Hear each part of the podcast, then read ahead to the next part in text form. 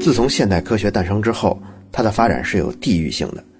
典型的五个地方就是意大利的罗马、佛罗伦萨，英国的牛津、剑桥，法国的巴黎，德国的哥廷根，还有美国的东部。这五个地方是按时间顺序先后成为全球科学中心的。每次它可以称为中心的时间，大概能保持六七十年的时间。这个全球科学中心呢，并不是我封的，这个是日本的科学史学者汤浅光朝提出来的。在学术界呢，称为汤浅现象。那么，达到什么标准就能算够格了呢？就能够被称为科学中心了呢？就是说呀，只要当一个国家在一段时间里头，他们出产的科学成果的数量超过全世界所有科学成果总数的百分之二十五以上，那就称它为这段时间它是全世界的科学中心。那可能您就要问了，你怎么知道这段时间全球的科学成果总数是多少呢？他们国家的科学成果的总数是多少呢？哎，这个就是研究科学史的人的专业了。他们会收集极为丰富的、有据可查的资料，并且呢，把它们按照成果的重要程度分级，然后按自己的一套评价标准做统计。比较有说服力的呢，就是这节目开头咱们说的汤浅光朝根据几部科学史的著作，比如像《历史上的科学》呀，还有《科学跟技术编年表》啊，等等等等这些材料。梳理出来一个科学中心的四次更替。第一次中心呢是意大利罗马呀、佛罗伦萨呀，这个为中心，它维持了七十年。那段时间的核心人物呢就是伽利略和受他影响的那一批人。第二次科学中心出现在英国，那大家也可以想到啊，核心人物就是牛顿和受他影响的那一批人。这次呢维持了七十年。第三次呢是出现在法国巴黎。这是受启蒙运动影响之后诞生的一批数学家，在高数的公式里头啊都是他们的名字。而这次呢维持了六十年。第四次的中心出现呢是德国，这维持了九十年之久啊。但是随着一战的结束而结束了。最后一次的科学中心呢就是一九二零年到现在的美国。您看到现在已经是接近一百年的时间了，而且看样子再延续一二十年是不成问题的。粗略的看呢。这些地方之所以能够称为科学中心，它跟人的因素关系非常非常大。只要有一个核心人物出现，或者是一个核心的大学，它能带动一个科学发现的时代出现，能培养出一批伟人，那这个科学中心就算建立起来了。和前四个时代比起来，美国也许是占了二战的便宜。您看之前啊，每个时代大约也就是几十年的时间。但是二战的时候，整个欧洲的犹太科学家都想方设法的往美国转移，这就给美国继续维持科学中心提供了最大的动力。而且和之前相比呢，美国作为这次科学中心，它的规模跟之前四次也不一样了。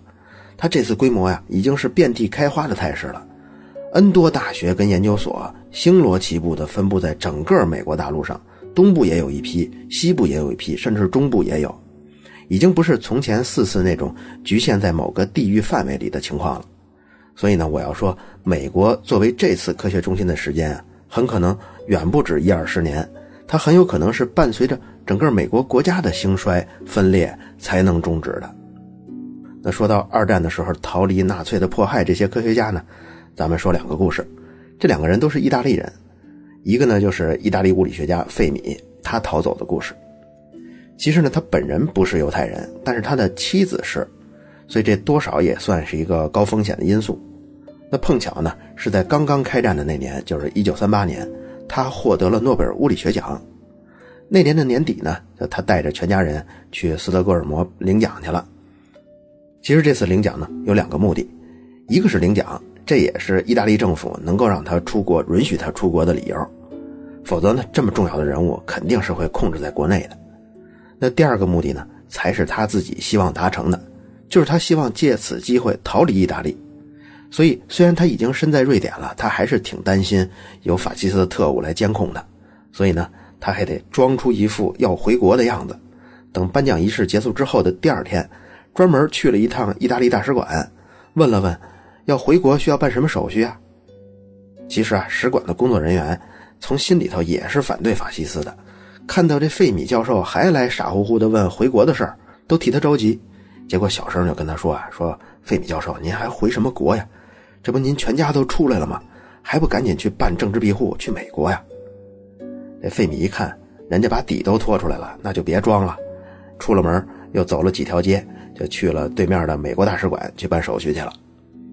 其实那几天呀，瑞典各大报纸这头条全都是诺贝尔奖的颁奖仪式、晚宴，还有瑞典的王子跟获奖者的夫人跳舞之类的新闻，那简直是铺天盖地啊！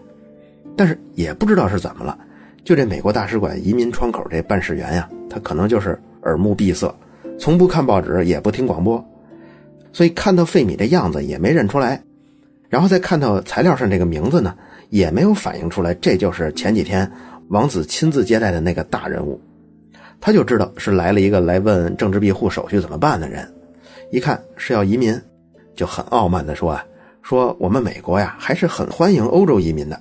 但是呢，我们不欢迎笨蛋，所以除了填表之外呢，您还得做一个智商测试。您看，您全家要都要办呢，那明天就带着全家人来一块做这测试吧。哎，您还别不信，当年美国还真有这么一个奇葩的移民政策。费米当时一听都愣了呀。可是现在呢是危机时刻呀，背水一战，他不能回去。如果就因为这个小事儿，然后自己被拒签了，没有去成美国的话，那就再也别想出来了。所以呢，只好忍气吞声，就点头答应了。等到第二天呢，费米就带着全家去了使馆。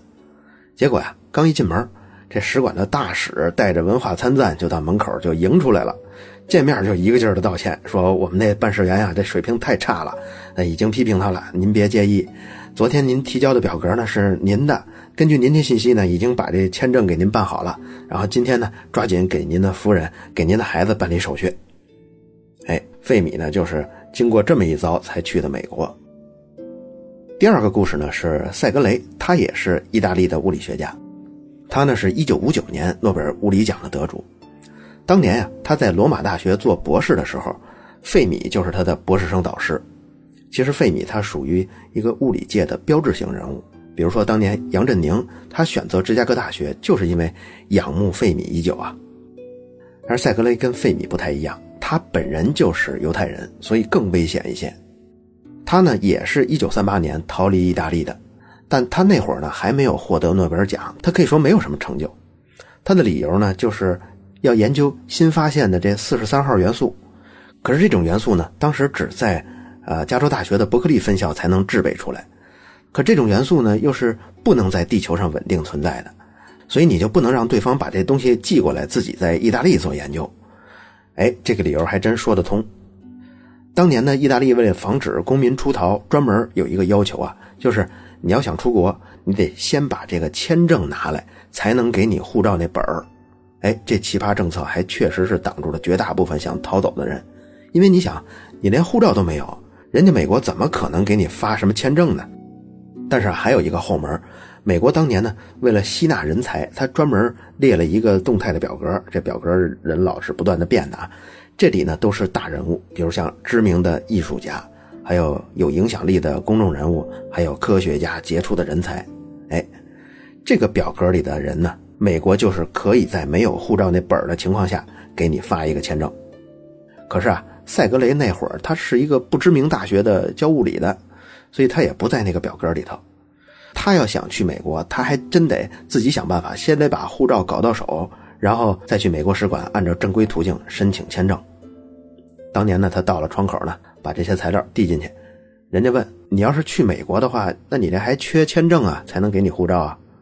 结果塞格雷就跟窗口人说啊，说长官啊，我呢是巴勒莫大学的物理学教授，今年夏天我得去加州去学习，您看我这还有返程的机票。这窗口的办事员听到之后呢。低头看了看这塞格雷的信息，突然就哎了一声，说：“哦，你就是那个新来的物理教授啊？那你就是那个经常给学生挂科的那个教授啊？我有个侄子，非常害怕十月份通不过你的考试。”塞格雷听完了，赶紧就问说：“长官，您能不能把您侄子的全名给我写下来呀？”然后这人就给写下来了。塞格雷就拿着这名字跟窗口里的人说：“说告诉您的侄子，他的考试已经通过了。”哎，就这样，长官接过了材料，给他盖了章。签了字，塞格雷呢就拿到了他自己这份护照。然后呢，塞格雷没走，他又顺手啊把兜里这妻子的材料也递过去了。你看意大利人嘛，说好听的就是脑子灵活，说不好听的就是会钻空子。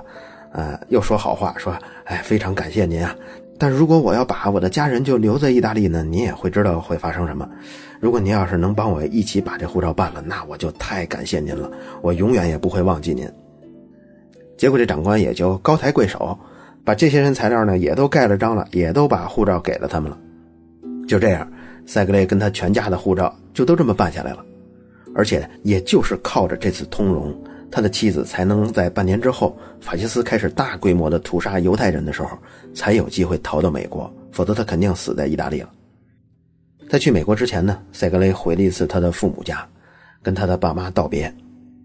吃完饭，刚刚大病初愈的爸爸把他叫到一边，跟他说：“说你走的对，如果我年轻五十岁，我也会这么做的。”他爸爸跟他说这话的时候，塞格雷三十三岁。